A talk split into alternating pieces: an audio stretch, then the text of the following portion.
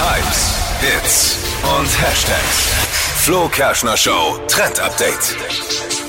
Hashtag Renaissance Eis trendet gerade voll auf den Instagram Reels. Vielleicht habt ihr das schon gesehen. Das sind so Videos, auf denen man so alte ähm, Bilder eben sehen kann aus der Renaissance-Zeit. Nur die Augen, die sind frei. Und da werden dann eben die eigenen Augen in diese Bilder halt eingesetzt. Und es sieht total witzig aus, weil es so ein bisschen daran erinnert, als ob man sich in so einem Schloss versteckt hat und jemand steht hinter so einem Bild und beobachtet einen. Und es geht gerade voll viral im Netz, ist auch super witzig. Und ähm, wir testen das Ganze auch gleich nochmal als Reel und packen das Machen mal das.